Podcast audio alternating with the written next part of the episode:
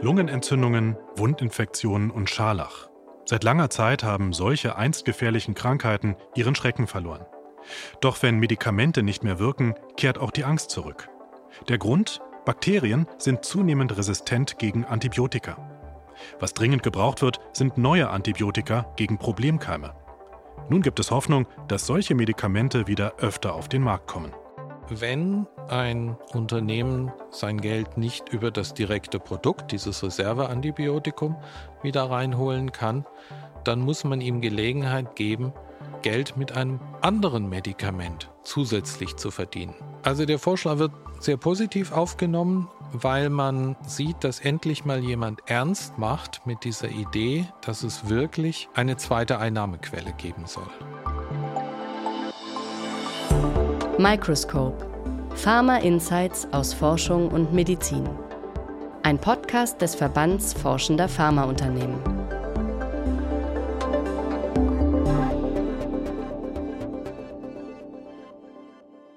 Willkommen beim Microscope. Mein Name ist Philipp Eins. Was tun gegen resistente Keime? Das ist die Frage, die wir heute Rolf Hömke stellen, Forschungssprecher des Verbands Forschender Pharmaunternehmen. Hallo, Herr Hömke. Schönen guten Tag, Herr Eins. Ja, mehr als 80 wirksame Antibiotika wurden schon entwickelt bislang, sind auch auf dem Markt. Und die haben auch bis heute ganz gut geholfen gegen verschiedene Bakterienarten. Nun kommt es aber mehr und mehr zu Resistenzen. Warum eigentlich?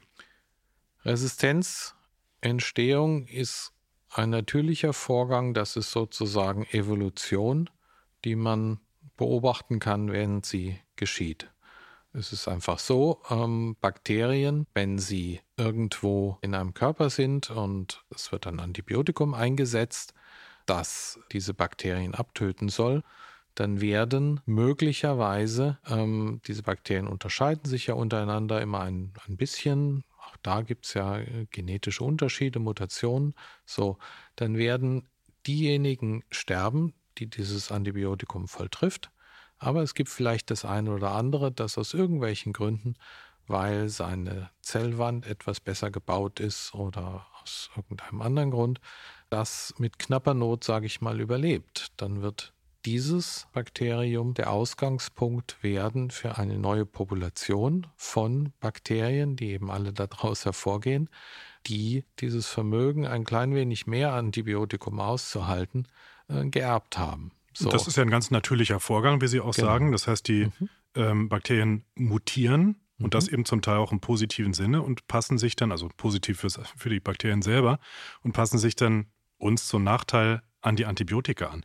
Es gibt aber auch vom Menschen äh, gemachte Gründe, weshalb die Bakterien sich immer besser anpassen, nämlich ein falscher Gebrauch. Zum einen in der Medizin, dass Antibiotika zu oft, zu falsch verschrieben werden, aber auch prophylaktisch verwendet werden in der Tiermast. Welchen Einfluss haben diese Faktoren?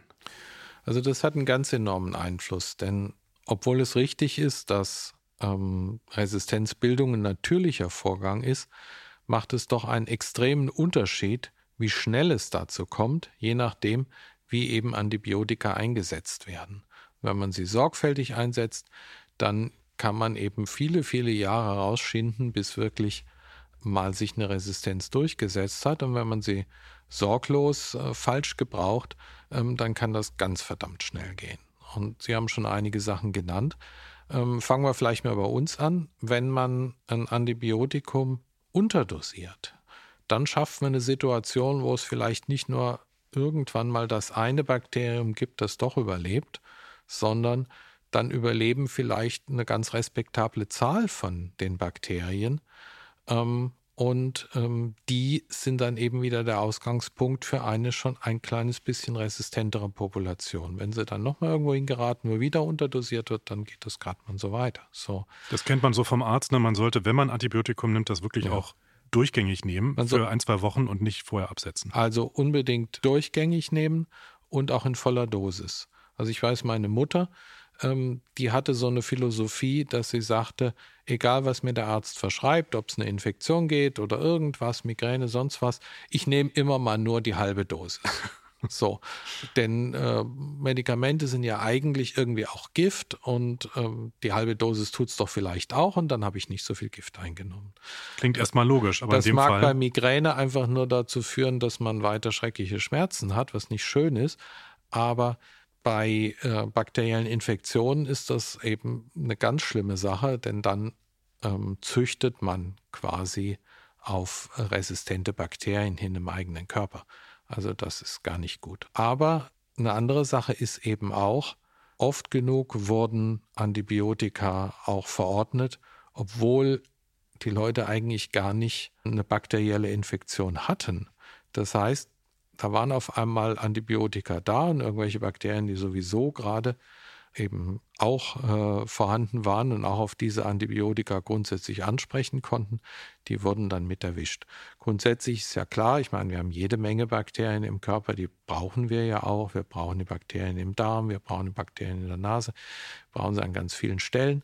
So, ähm, die erwischt es immer mit, aber äh, durchaus hat man ja auch immer mal so eine kleine Zahl von Krankheitserregern, eben meinetwegen in der Nase.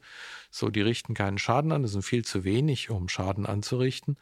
Aber ähm, die sind da und wenn dann plötzlich so ein Antibiotikum kommt, dann züchtet man eben aus denen jetzt die widerstandsfähigsten heraus.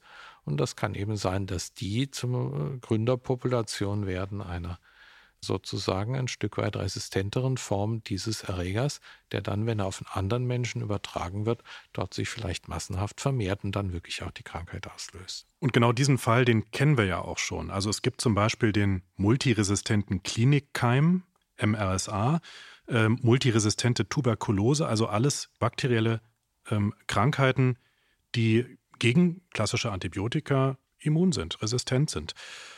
Welche Krankheiten sind noch schwer zu behandeln? Was ist da entstanden in den letzten Monaten und Jahren? Also grundsätzlich ähm, gibt es das in ganz vielen Bereichen, dass man eben neben den, ich sage mal, herkömmlichen Stämmen eben auch solche hat, ähm, die ein oder mehrere Resistenzen aufweisen, also gegen mehrere, eins oder mehrere Antibiotika dann eben nicht mehr empfänglich sind. Ähm, Gonorrhoe ist so eine äh, Krankheit. Habe ich noch nicht gehört. Was ist das? Tripper ist ah. der gängige, ist eine Geschlechtskrankheit, kann Männer und Frauen befallen. Ähm, und da breiten sich multiresistente Stämme aus. So, wir haben aber eben auch multiresistente Stämme in, in ganz anderen Bereichen. Atemwegsinfektionen, beispielsweise Harnwegsinfektionen, das ist jetzt nicht auf ein einzelnes Feld beschränkt. Und zum Glück ist es meistens so, dass diese Bakterien dann durch ein oder einige Antibiotika nicht mehr behandelt werden können, wo es früher noch ging.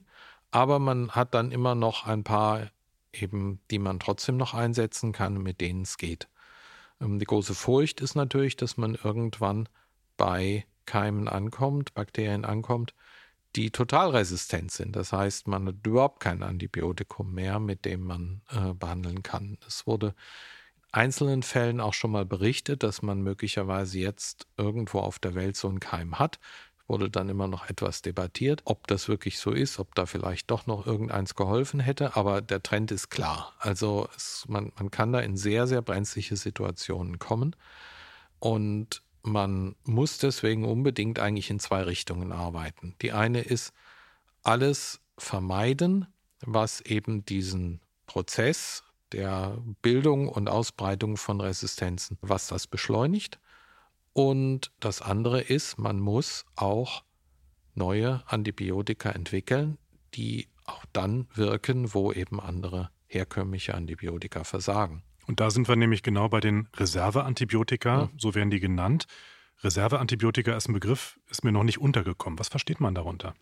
Ein Reserveantibiotikum ist eins, das man in Reserve hält. Das heißt, ein Antibiotikum, das keinesfalls dann eingesetzt werden soll, wenn ein Patient frisch eingeliefert wird und man so sagt, hm, was hat er denn? Ah, Atemwegsinfektion oder so. Dann würde man immer erstmal mit einem der gängigen Antibiotika es versuchen. Meistens wirkt das ja auch, dann ist alles gut.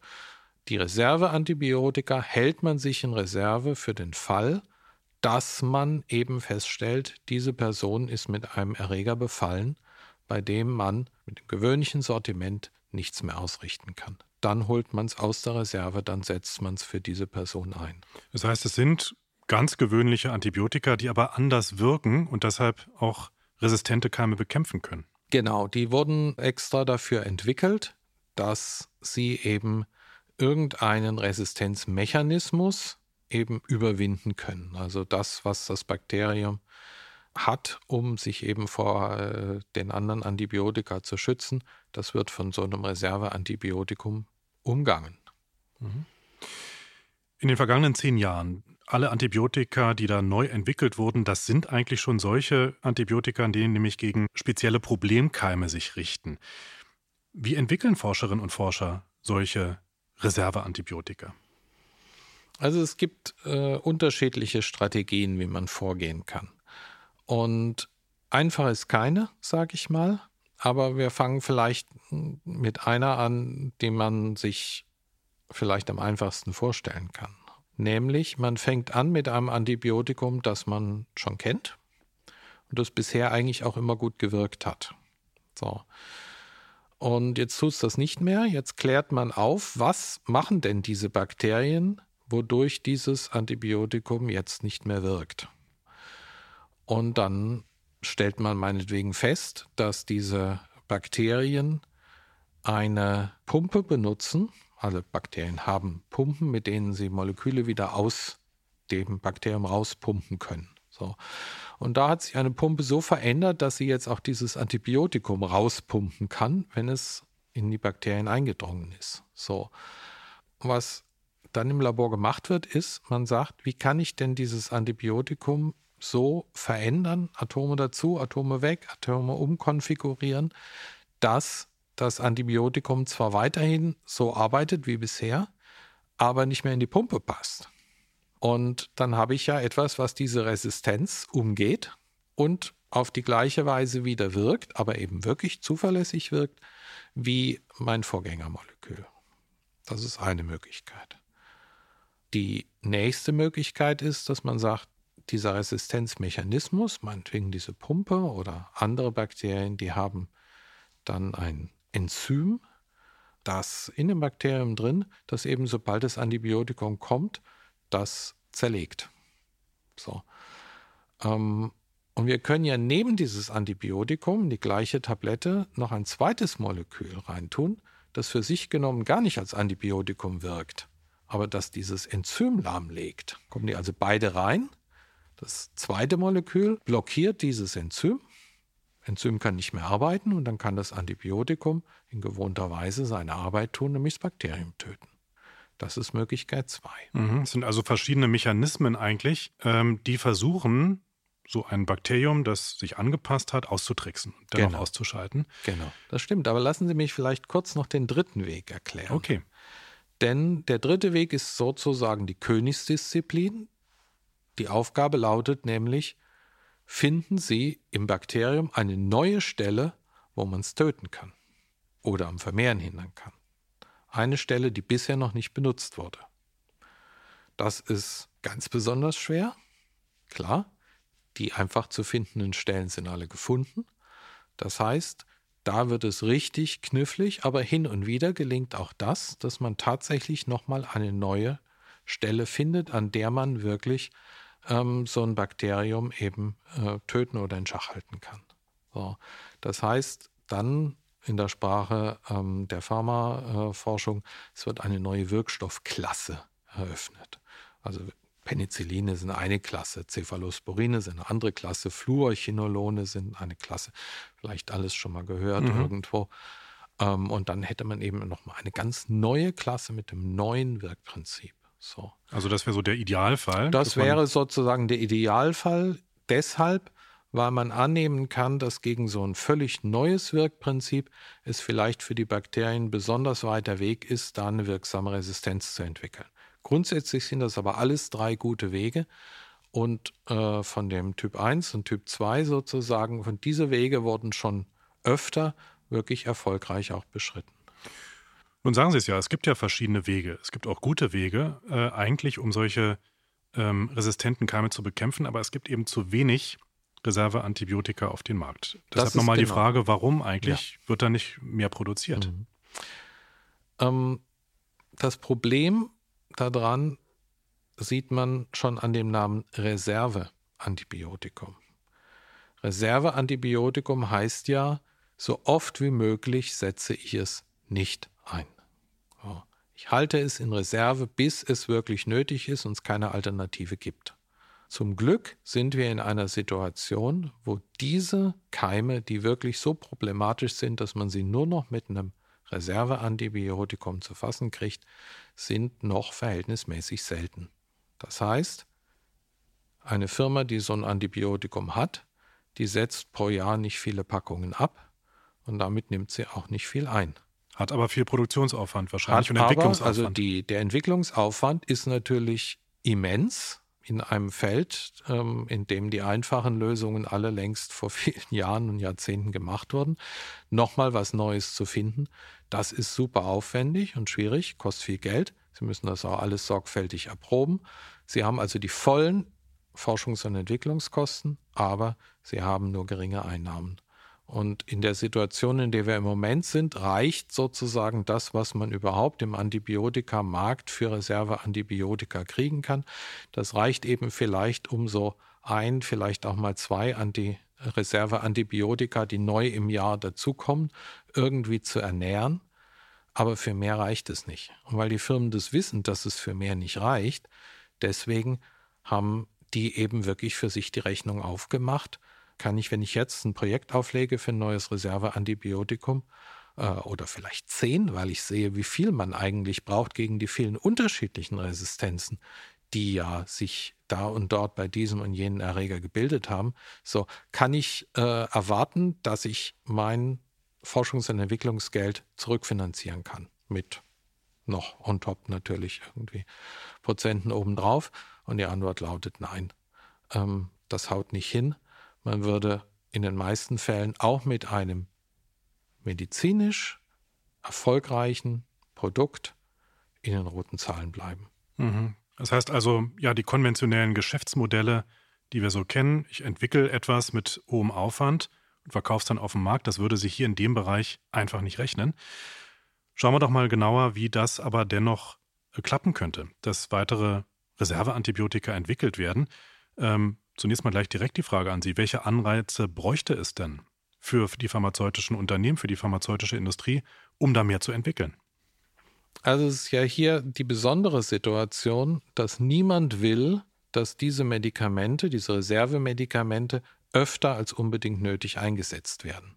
Also alle Ideen, wo man sagt, bei einem herkömmlichen Produkt würde man sagen, ja, vielleicht kann es ja öfter mal eingesetzt werden oder so. Das macht hier keinen Sinn, denn man will nicht, dass diese Antibiotika öfter als unbedingt nötig eingesetzt werden.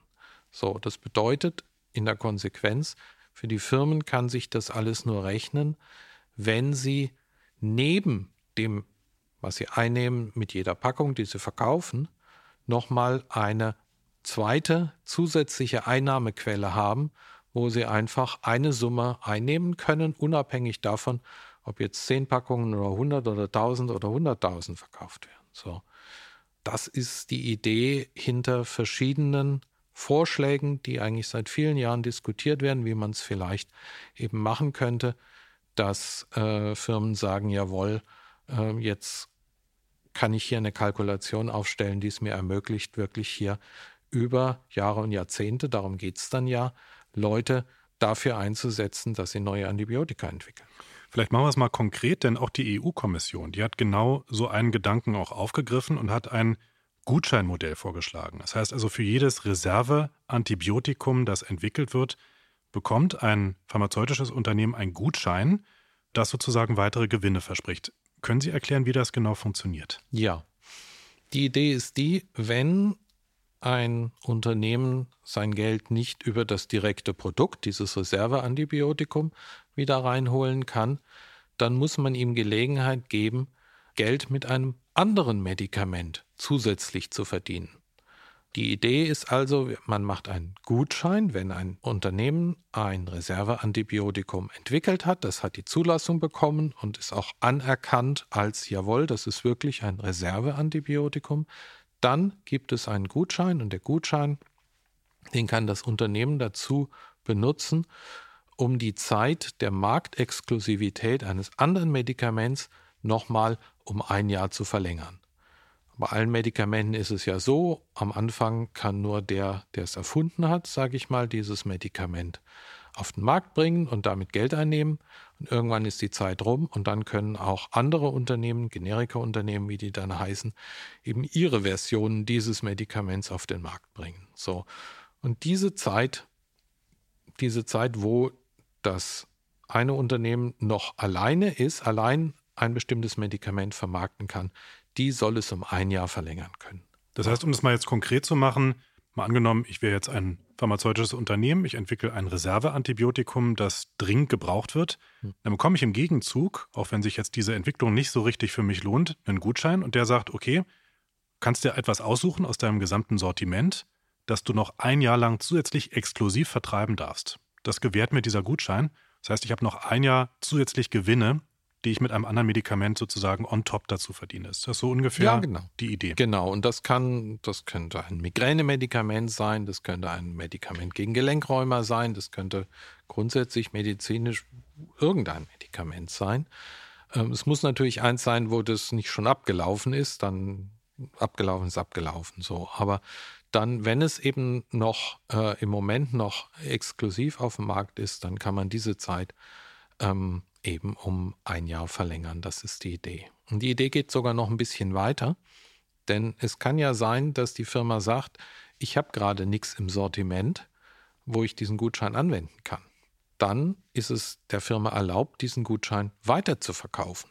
Eine andere Firma, die sagt, ja, mir kommt der sehr zu Pass, ähm, dann kann ich ja eins meiner Medikamente da nochmal ein Jahr länger exklusiv verkaufen und dafür, dass ich diesen Gutschein kriege, zahle ich der ersten Firma ähm, Summe X. So, und dann hat die Firma Summe X eben bekommen auf die Weise. Und das ist dann eben das zusätzliche Geld, was sie hat, ähm, um die, das Antibiotikum äh, finanzierbar zu machen. Wie reagieren die forschenden Pharmaunternehmen auf diesen Vorschlag von der EU-Kommission? Ist das jetzt eine Erleichterung, tatsächlich zu sagen, ja, ich produziere mehr Reserveantibiotika? Also der Vorschlag wird sehr positiv aufgenommen, weil man sieht, dass endlich mal jemand ernst macht mit dieser Idee, dass es wirklich ähm, eine zweite Einnahmequelle geben soll. Und bisher wurde da wirklich jahrelang immer wieder drüber geredet und süß, man könnte es ja vielleicht so oder anders oder noch anders, aber es wurde eben immer nur geredet. Und jetzt ist es wirklich so, dass die Europäische Kommission gesagt hat, jawohl, das ist unser Plan. Das ist noch nicht umgesetzt, aber sie haben erklärt, jetzt hier im Rahmen der äh, Pharma-Gesetzgebung, die gerade eben in der Diskussion ist, ähm, das ist unser Plan, so wollen wir es machen. Und dieser Plan hat auch einen Vorteil gegenüber anderen Plänen, nämlich er ist eigentlich relativ leicht umsetzbar gab auch mal die Idee, man könnte ja noch einen neuen Fonds aufmachen und da müssen dann alle Länder einzahlen und da liegt dann eben Geld drin und aus dem kann man dann wieder Firmen bezahlen. Aber bis man so einen Fonds eingerichtet hätte und sich wirklich jedes EU-Land ähm, dann also bereit erklärt, jawohl, äh, eine Summe X da nochmal zusätzlich zu anderen Beiträgen eben reinzuzahlen, ähm, das kann wirklich dauern. Es könnte auch jederzeit wieder irgendein Land sagen, nö, das ich kündige jetzt sozusagen wieder meine Solidarität, ich zahle da nichts mehr. Oder so. Also es ist eine, eine Idee, die relativ schwierig umzusetzen wäre. Aber dieser Gutschein, so ein Gutscheinmodell, auch das ist nicht ganz simpel, aber das könnte man in realistischen Zeiträumen, ein Jahr, zwei Jahre oder so, eben wirklich umsetzbar machen, sodass Firmen dann wissen, jawohl, nach diesen Regeln wird jetzt in der EU gearbeitet und wir können uns darauf verlassen. Und verlassen ist ja wichtig, denn sie müssen ja dieser Regelung trauen zu einer Zeit, wo sie noch irgend sowas wie 10 bis 15 Jahre davon entfernt sind, mal so einen Gutschein einzulösen. Sie müssen ja erstmal was entwickeln. Die Firmen müssen aber jetzt sich entscheiden, eben Labors aufzubauen, Leute einzustellen und so weiter, um diese Antibiotikaforschung zu machen. Das heißt, ähm, einfach mal loszulegen gar nicht zu wissen, ob die EU bis dahin zu Streich kommt, eben eine entsprechende ähm, Finanzierungslösung äh, anzubieten, ähm, das würde nicht funktionieren. Aber dieses Modell wirkt einfach realistisch. Ich höre aber auch schon raus, ähm, ganz so schnell geht es denn eben nicht. Also es muss erstmal dieser Vorschlag auch angenommen werden. Er muss sozusagen entwickelt werden, dass es eben so ein Gutscheinmodell gibt. Und dann gibt es dann noch diesen ganzen Rattenschwanz an der pharmazeutischen Forschung. 10 bis 15 Jahre nannten Sie mhm. gerade mit den verschiedenen Stufen. Das heißt, eigentlich ähm, haben wir ja gar nicht mehr so viel Zeit, oder? Also es gibt zum Glück noch ein bisschen was dazwischen. Nämlich stellen Sie sich vor, Sie haben eine Firma, die hat sich mal entschieden vor so und so vielen Jahren, na gut, wir wollen doch mal ein paar Antibiotika-Projekte ähm, probieren, mal gucken, wie weit wir so kommen. Und der erste Teil der Entwicklung eines neuen Medikaments ist teuer, aber er ist immer noch der billigere Teil. Also der, der Teil, der richtig, richtig teuer ist, ist der, wenn man ein Medikament, das man entwickelt hat, mit Patienten erprobt. In der Phase 2, wie das dann eben heißt, also äh, Studien eben. Und dann der Phase 3, wo man die ganz großen Studien macht mit vielen, vielen Leuten und so weiter. Das ist der teuerste Teil. Das heißt, es gibt ein paar Firmen, die haben gesagt, na gut, wir fangen eben mal an und gucken. So. Und wir sind jetzt an einem Punkt angekommen, wo wir sehen, ja, funktioniert schon, aber jetzt wird es richtig teuer. So. Und die sind zum Glück dann nicht gar so weit eben von einer möglichen Zulassung entfernt. Und wenn die jetzt erfahren, jawohl, hier wird so ein Voucher, also ein Gutscheinmodell eingerichtet, dann sagen die, okay, habe ich verstanden. Ich habe die Möglichkeit, tatsächlich ein zusätzliches Geld einzunehmen. Dann entscheide ich mich jetzt auch ein extra Geld auszugeben, um wirklich diese Erprobung mit Patientinnen und Patienten auch durchzuziehen, obwohl sie teuer ist. Die vielleicht sonst gesagt hätten, naja, unser Projekt war zwar wissenschaftlich gut, aber unser Kassenstand und all das erlaubt eigentlich nicht, dass wir jetzt das auch noch zu Ende entwickeln. So. Also insofern kann, wenn es auf so eine Situation trifft, der Gutschein auch schon in kürzeren Zeiträumen für ein, zwei, drei sonstige ähm, zusätzliche Antibiotika wirksam sein. Weil es eben Firmen gibt, die schon in den Startlöchern stehen sozusagen und die auch schneller Antibiotika zur Zulassung bringen könnten. Mhm. Ähm, was im VFA in der Tat auch noch wichtig ist, ist, dass wenn tatsächlich ein Reserveantibiotikum mal gebraucht wird, das ist typischerweise im Krankenhaus der Fall, ähm, dann muss so ein Krankenhaus auch die Möglichkeit haben, wenn es das eingesetzt hat, irgendwoher das Geld dafür wieder zurückzubekommen. Im Moment ist es nahezu unmöglich für Krankenhäuser. Ein Reserveantibiotikum ist immer teurer, sage ich mal, als ein, eins aus dem gewöhnlichen Sortiment.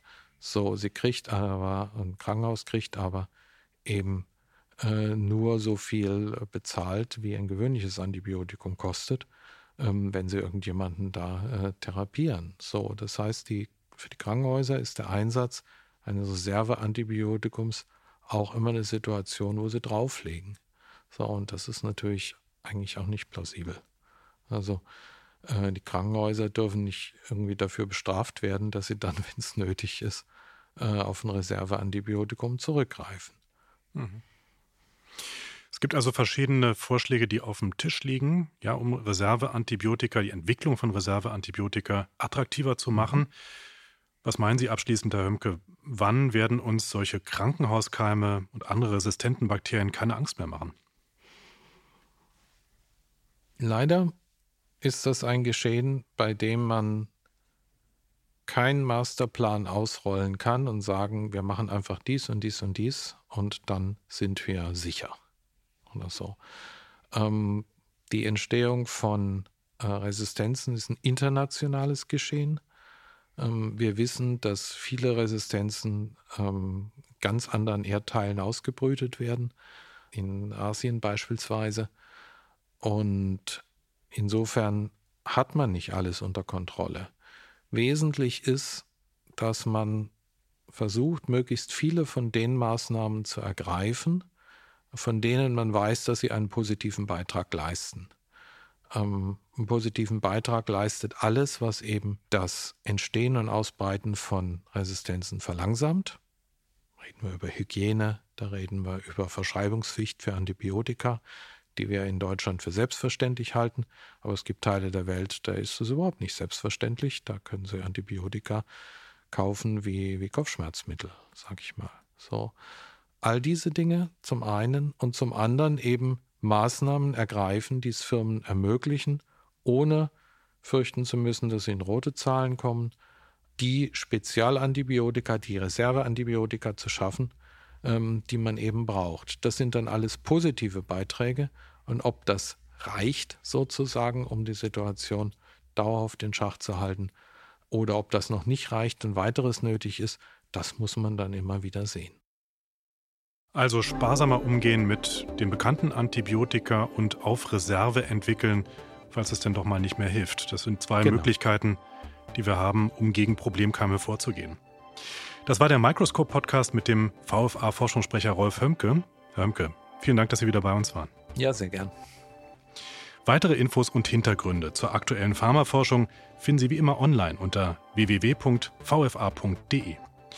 Hören Sie auch gerne mal rein in unseren Podcast Makroscope. Das ist der Podcast zu wirtschaftspolitischen Einblicken aus der Pharmabranche mit Klaus Michelsen. In jedem Falle vielen Dank fürs Zuhören und bis ganz bald. Ich bin Philipp Eins. Microscope, ein Podcast des Verbands Forschender Pharmaunternehmen. Weitere Infos aus der medizinischen Forschung finden Sie unter www.vfa.de.